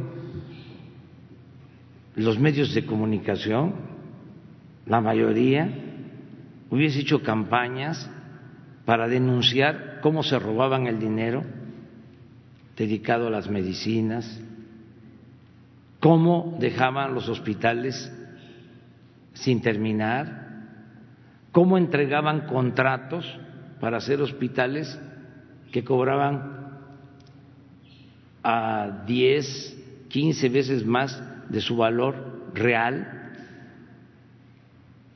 Si les importara realmente la salud, hubiesen denunciado en su tiempo que no se estaban preparando los médicos que el país necesita. Pero se quedaron callados, no dijeron nada. Y ahora sí, están preocupados. Tienen todo su derecho de expresarse. Vivimos en un país ahora más libre que nunca, pero también ya este fuera máscaras, ya no se puede eh, estar simulando. Hay este enojo que no es enojo social, afortunadamente, ese enojo de la llamada clase política y de los llamados hombres de negocios, que en realidad ni siquiera son empresarios, son traficantes de influencia. Entonces, Vamos a seguir adelante eh, yo me siento muy seguro, muy tranquilo, vamos a mm, regresarle la certidumbre y la felicidad a nuestro pueblo. Y vamos bien. Presidente, buenos días. Misael Zavala, del Heraldo de México. Acaba de decir hace algunos minutos que habrá un impulso especial a la industria de la construcción. Precisamente hoy en el Heraldo tenemos una entrevista con Gustavo Arballo, que es el secretario general de la Federación Interamericana de la Industria de la Construcción. Él explica que están en pláticas con el Banco Interamericano de Desarrollo para obtener eh, préstamos e invertir en construcción, bueno, en, eh, en la infraestructura del país eh, dice que eh, a comparación del Consejo Mexicano de, Negocios, eh, ellos, los, los constructores, sí necesitan el aval del gobierno para obtener estos préstamos por parte de la Banca Interamericana de Desarrollo. ¿Los apoyaría usted, apoyaría usted a, a, estos constructores con estos créditos para, bueno, para que se invierta en infraestructura en el país? Pues si ellos consiguen financiamiento, eh, de la banca internacional, adelante, pero nosotros no podemos avalar esos créditos, porque nosotros eh, tenemos que cuidar el presupuesto público. Y estamos eh, impulsando la industria de la construcción de distintas formas por ejemplo, eh, en el caso de la vivienda, ¿qué es lo que eh, estamos buscando? Que ya no haya tanta intermediación, que el dinero de los créditos de vivienda se entregue a los trabajadores, en el caso del Infonavit, en el caso del Fobiste, que se entregue a los trabajadores al servicio del Estado, que en el caso de los que no tienen seguridad social, la Secretaría de Desarrollo Urbano entregue de manera directa, sin intermediarios, y que confiemos en la inteligencia, en la responsabilidad de los ciudadanos para que con ese dinero puedan ellos contratar, si lo requieren, a un ingeniero, a un arquitecto o a un maestro albañil y a los trabajadores y que ellos compren el cemento y la varilla y la simbra y todo lo que se vaya necesitando y así ese crédito les va a rendir más. Porque cuando hay intermediarios está probado les quitan la mitad les hacen eh, malas construcciones y se alega de que la gente no tiene capacidad y que se les van a caer las casas. No es así. Muchas familias de México, millones, ellos mismos, conforme van reuniendo sus recursos, van comprando su material, tienen acuerdos con maestros albañiles, y ahí van haciendo sus casas. Queda la experiencia anterior, que es lo que no quisiera que continuara. Los políticos con las empresas inmobiliarias hacían su agosto con esos créditos, construían unidades habitacionales en zonas de riesgo, en barrancas, allá, lo más distante donde no habían servicios públicos, no había transporte. Hay más de 500 mil departamentos del Infonavit abandonados. Por eso, pero se enriquecieron políticos y estos malos empresarios. Ya no queremos eso. Entonces, vamos a impulsar la industria de la construcción, lo estamos haciendo. Puse el caso de eh, la vivienda, pero también en eh, mejoramiento o mantenimiento de escuelas. ¿Para qué pasar el presupuesto que va a las escuelas? ¿Para qué pasarla por varias instituciones del gobierno federal, estatal, municipal? No llega o no llega completo o llega con moche o la autoridad correspondiente hace un contrato con una empresa que incumple y que deja la obra a la mitad o se llevan los anticipos.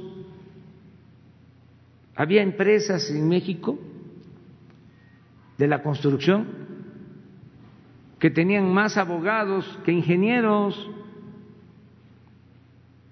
leguleyos, que recibían un contrato, ya sabían que no iban a cumplir y se iban al pleito. O sea, como los que no querían pagar impuestos, algunos que me decían, estamos fuertes legalmente, o este otro que dijo, Vamos a litigar hasta el año 3000, entonces, ándale. Vamos a ver si están fuertes y vamos a ver si vamos a llevar a la práctica sus tácticas dilatorias para irnos hasta el 3000. Y afortunadamente ya se dieron cuenta, además no son todos, de que va en serio y se están poniendo al corriente. Y esto ahora, en la crisis, nos ayuda, porque esto es lo que permite que no se nos caiga la recaudación. Entonces, no es aval por aval. O sea, eh, tenemos que cuidar el presupuesto. No quiero generalizar, hay que ver qué proyectos son. Desde luego, eh, los fuertes no necesitan aval del gobierno, tienen sus bienes que pueden dejar en garantía. ¿Cómo vamos a dejar en garantía el presupuesto? Que es de todos. ¿Ustedes eh, están de acuerdo en que se rescate a un gremio con dinero del presupuesto? Yo creo que no, porque ¿quién rescata al indígena, al campesino, al obrero, al pequeño comerciante, al pequeño empresario? ¿Quién lo va a rescatar? Si quiebra un comercio, ni modo que este acuda ese comerciante a que el gobierno lo rescate. No, ahí ve cómo le hace, padece, sufre y sigue adelante, porque los de arriba van a tener esos privilegios, como era antes. Realmente eh, fue una gran inmoralidad lo del FOA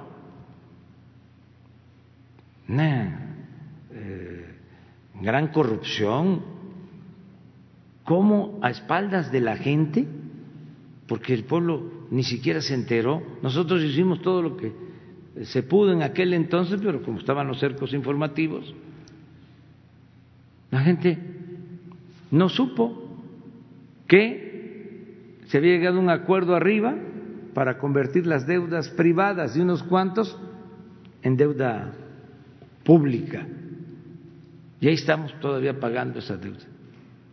Entonces, esas experiencias eh, no van a repetirse eh, o esas malas experiencias no se van a repetir.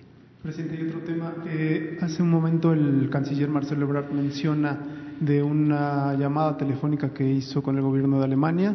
No sé si le informó sobre qué platicaron y, bueno, sobre todo si es, son temas de la industria automotriz. Gracias.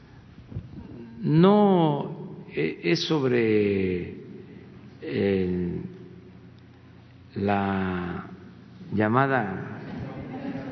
El canciller. Ah, ¿Sí? ¿Ven? Qué bueno. Con su permiso, señor presidente. Muy breve. Ayer tuve una llamada con el canciller alemán, Heiko Maas, para varios objetivos. El primero, eh, agradecer el apoyo de Alemania para la aprobación y conclusión de las negociaciones del nuevo acuerdo comercial con la Unión Europea. De hecho, es el acuerdo comercial más avanzado de eh, los últimos años por todos los temas que incluye. Tiene un apartado que tiene que ver con transparencia, tiene un apartado sobre la cuestión ambiental, tiene otro sobre derechos humanos. Es decir, es una coincidencia más allá del comercio entre la Unión Europea y México, una coincidencia en objetivos, en visión y en eh, lo que trabajaremos juntos en los próximos años. Entonces, ese fue el tema, eh, digamos, principal. El segundo, la coincidencia de la alianza por el multilateralismo que encabezan Alemania y Francia y de la cual México forma parte, eh, la coincidencia con la resolución que México presentó a iniciativa del presidente López Obrador para garantizar el acceso de todas y de todos al equipo médico, medicamentos y a la vacuna que habrá de venir. Ya vimos ahora una primera circunstancia en torno al remdesivir y sus efectos, porque cómo vamos a garantizar el acceso de todos los países. México ya está en conversaciones con ellos, como ustedes saben, vía el secretario de Salud y su servidor, pero la resolución tiene que ver con eso. Entonces, eh, Alemania respaldó esa resolución y le llamé al canciller para agradecérselo y me dijo, bueno, estamos juntos en esto, no solo en, la en esta resolución, sino en cuáles van a ser las consecuencias. Eh, él no me planteó eh, especialmente el tema de la industria automotriz, él me refirió que en Alemania están reanudando actividades. Yo le comenté que a nosotros nos interesa mucho y al presidente me, me pidió que consiguiéramos la información de lo que está haciendo Alemania. ¿Por qué? Pues por los resultados que tiene. Alemania tiene eh, el número de fallecimientos más bajos de Europa Occidental hasta ahora, si lo comparamos con Italia, España, otros países, Francia. Ha tenido menos, afortunadamente menos decesos. Lamentablemente decesos, pero menos. Entonces, van ellos a reunir la información y nos la van a mandar respecto a las medidas que están tomando. Por ejemplo, esta semana ellos van a iniciar actividades de la industria automotriz, pero son muchos protocolos muy, muy detallados y no es el 100%. Lo van a hacer con una gradualidad y con mucho cuidado. De industria automotriz y de otras industrias. Pero no fue la conversación específicamente sobre ese tema. Esos fueron los contenidos. Muchas gracias. Mire, este, para em, informar eh, como estábamos en espera de eh, la noticia sobre la caída de la economía en México, y este, afortunadamente fue menos de lo que este, pronosticaban nuestros adversarios. Les traje una lámina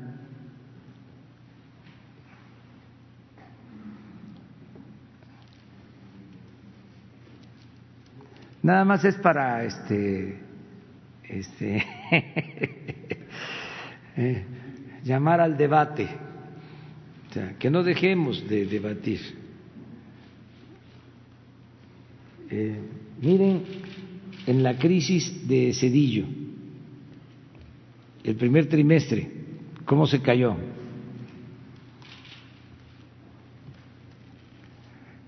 Está bien el, el tema de análisis, de discusión. Allá, ese Cedillo. Acá es Calderón.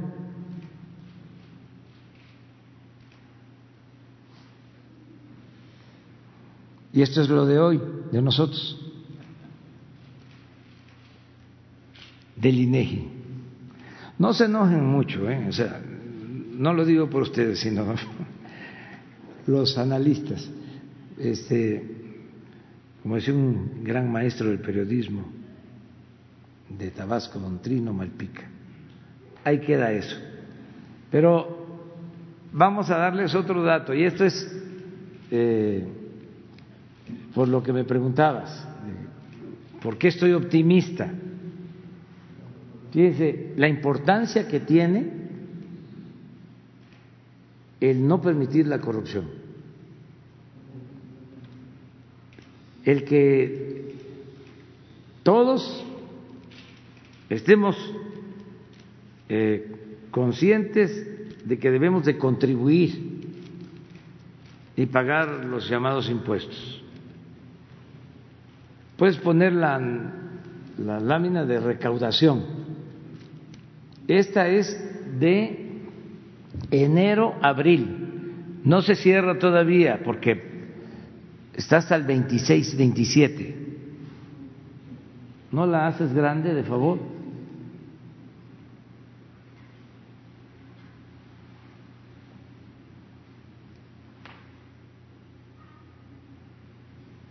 Sí se puede, ¿verdad? Ustedes lo pueden todo.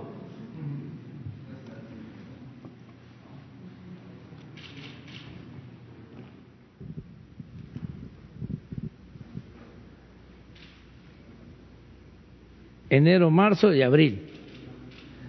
Pero aquí vamos. Enero, abril.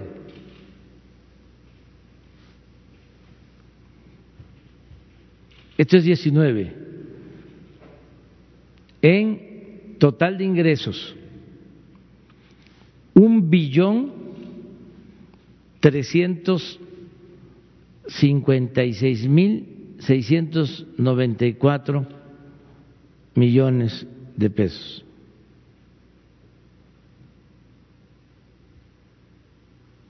Ahora, cuatrimestre del 20 un billón cuatrocientos noventa y cuatro mil novecientos once. En términos reales, 6.6 de aumento.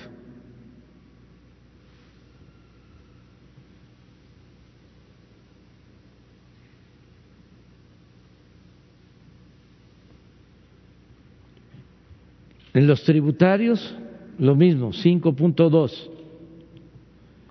Impuestos sobre la renta de 633 mil a 681 mil, 4%, términos reales. ¿Qué es eh, término real? Ya lo sabe mucha gente, pero no está de más repetirlo. Es descontando eh, inflación. Es decir, si se agregara inflación, sería siete, si la inflación es de tres.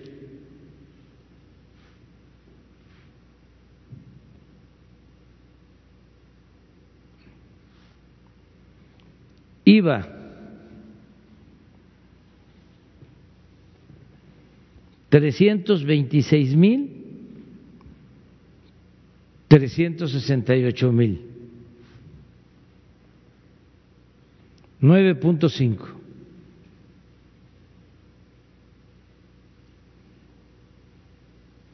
Y así claro todavía no estamos resintiendo todos los efectos de la crisis. Viene, pero eh, no nos agarra con déficit.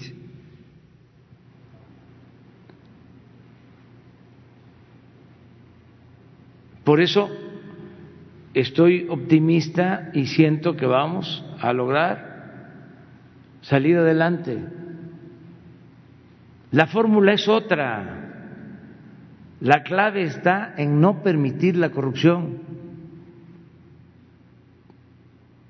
Eh, esa diferencia que hay se va logrando, entre otras cosas, porque la gente nos está ayudando, está contribuyendo, sabe que sus impuestos se están aplicando bien, que no se los están robando. Hay confianza. Eso es lo que nos permite estar optimistas. Desde luego, no hay que cantar victoria antes de tiempo. Eh, se habla que la crisis mundial de ahora es la peor crisis después de la crisis de 1929. Todas las economías, de acuerdo a las proyecciones, eh, se van a caer. Se está considerando solo que va a crecer China 1.5, pero China crecía al 10 Si China eh, dicen o pronostican un crecimiento del 1.1, pues hay que imaginar cómo viene el efecto de esta crisis económica o los efectos. Eh, en Europa, el promedio de caída estimado es del 6%. Estados Unidos y Canadá también van a padecer de caída en su economía. Nosotros también, pero nosotros tenemos un modelo nuevo en donde se protege a la gente esa es la diferencia.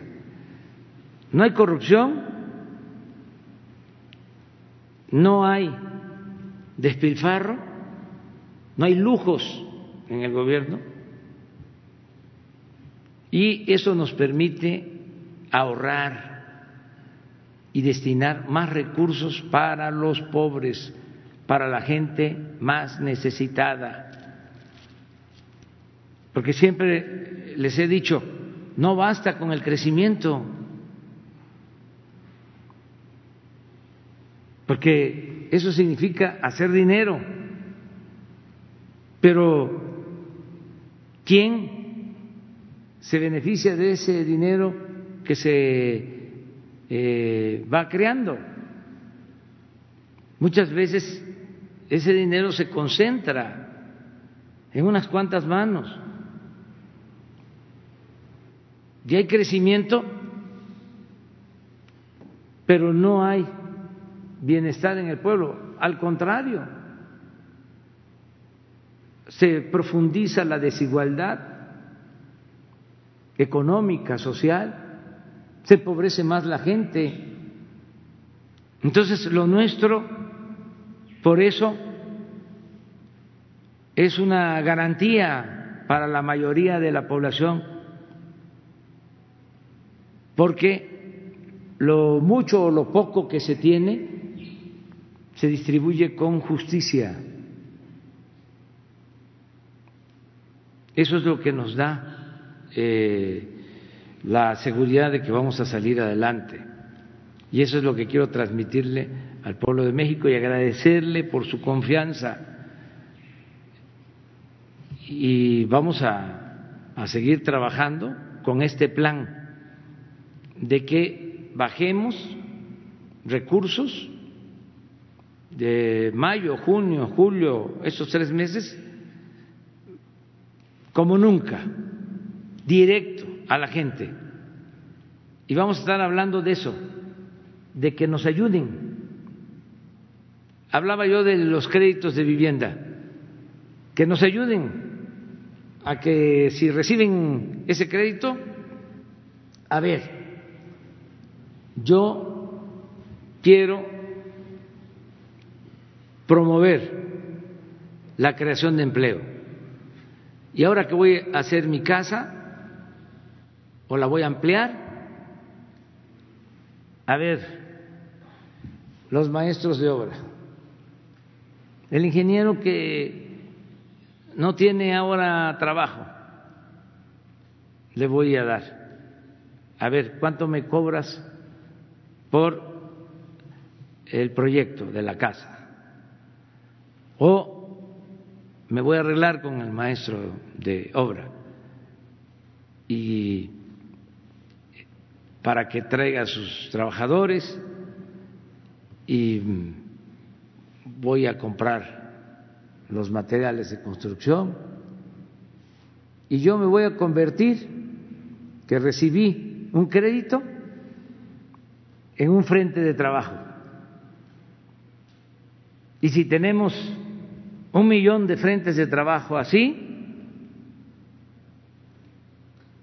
vamos a crear muchos empleos y se va a reactivar la economía, eh, van a haber ingresos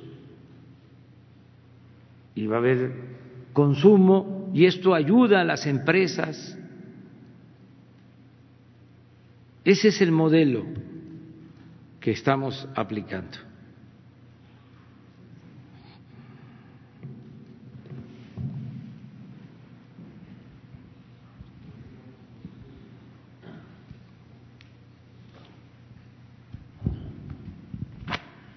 Gracias, presidente Ernesto Ledesma de Rompimiento TV. Eh, vuelvo otra vez, disculpe usted, al mismo tema de Chiapas, de poblaciones indígenas desplazadas la última vez que estuve aquí con usted hablamos acerca de un nuevo preso que era don Cristóbal Santis Jiménez y que usted me señaló que si había posibilidad de presentar pruebas de que él era inocente porque se le estaban fabricando delitos, que él es el representante de los desplazados de Aldama, Chiapas. Bueno, traigo las pruebas que eh, ha presentado el Centro de Derechos Humanos Fray Bartolomé de las Casas. Si se me permite, al final entregarle a Jesús Ramírez esas pruebas donde se demuestra eh, que ni siquiera estaba en el lugar de los hechos y que este hombre que ha estado denunciando una y otra vez los ataques al municipio de Aldama sigue preso y el, el Centro de Derechos Humanos ha demostrado que a través de la Subsecretaría de Educación Media Superior, Dirección General de Centros de Formación para el Trabajo, donde esta este mismo subsecretaría está presentando pruebas de que don Cristóbal no estaba, estaba laborando, no estaba ahí, y otra serie de elementos probatorios de la inocencia de don Cristóbal. Lamentablemente ahora le están imputando otro delito más y es lo que le decía la vez pasada, esto se puede ir para largo y para largo. Le estoy entregando también documentación de la Comisión Nacional de Derechos Humanos, donde también está solicitando medidas cautelares desde hace más de un mes, igual que el FRAIBA, y simplemente no hay una atención a este caso. El segundo punto tiene que ver con que a partir de la detención de don Cristóbal, desde el 24 de marzo se incrementaron nuevamente los disparos y las agresiones contra las poblaciones del municipio de Aldama. Están documentadas 47 agresiones en el último mes. Son prácticamente reciben agresiones, disparos con armas de fuego de alto calibre todos los días. Y no hay manera, ya vamos a cumplir casi dos años, llevamos año y medio que le estoy denunciando este caso y simplemente no se resuelve, sino que se agudiza, a tal grado que eh, los desplazados, eh, pues cuando oyen la frase de quédate en casa, dicen cuál casa, si no tenemos casa. Y lo, lo, más absurdo ya de todo, el caso extremo, es que los que se quedan en casa les están disparando. La gente no puede ni siquiera cocinar, porque en cuanto ven el humo, los, los grupos paramilitares de Santa Marta disparan a las casas. Entonces, o se desplazan o se quedan. El Centro de Derechos Humanos ha lanzado una, una acción urgente, una campaña que es Les queremos en casa, porque es dramática la situación, no hay una atención que se les dé a los desplazados que están documentados en el estado de Chiapas por el FRAIBA, 9.900 80 desplazados. Y ahorita frente al escenario del COVID la situación es por demás, por demás compleja. Ya lo hemos denunciado aquí, usted ya sabe, y disculpe, yo sé que es como disco rayado, pero de veras la situación es dramática. Y la autoridad estatal prácticamente forma parte del problema y no sabemos cómo hacer para que usted como autoridad intervenga porque siguen las trincheras a cielo abierto, documentadas, filmadas desde donde disparan. Hemos presentado en los últimos cinco días videos con más disparos, con hombres vestidos de negro, habiendo, estando la policía estatal ahí, y no hay manera de detener esto, y la, la gente de verdad está a la interperie. No sé qué más decir en este sentido sobre este tema pero sí le vuelvo a solicitar nuevamente su intervención sobre este punto y tengo otro más que quiero plantear. Bueno, sobre esto, eh, ver con Alejandro Encinas, lo cierto es que ya son varias veces que el compañero ha planteado este tema, que se analice, que se revise el caso, el expediente, y que venga aquí Alejandro a informar sobre este asunto. En general, tanto de eh, el señor que está detenido como de las agresiones, también que de los antecedentes, porque esto no es de ahora que eh, entramos nosotros, esto viene de tiempo atrás, pero tenemos que resolverlo. Entonces, lo más pronto posible, cuando Alejandro tenga un informe, ¿sí? que venga y se le invita al compañero que esté. ¿De acuerdo? Lo más pronto posible por eh, la eh, injusticia que podría significar tener a una gente presa si no es responsable. Entonces, eh, hacerlo rápido y si hay una recomendación de derechos humanos, más nosotros este, tenemos que cumplir.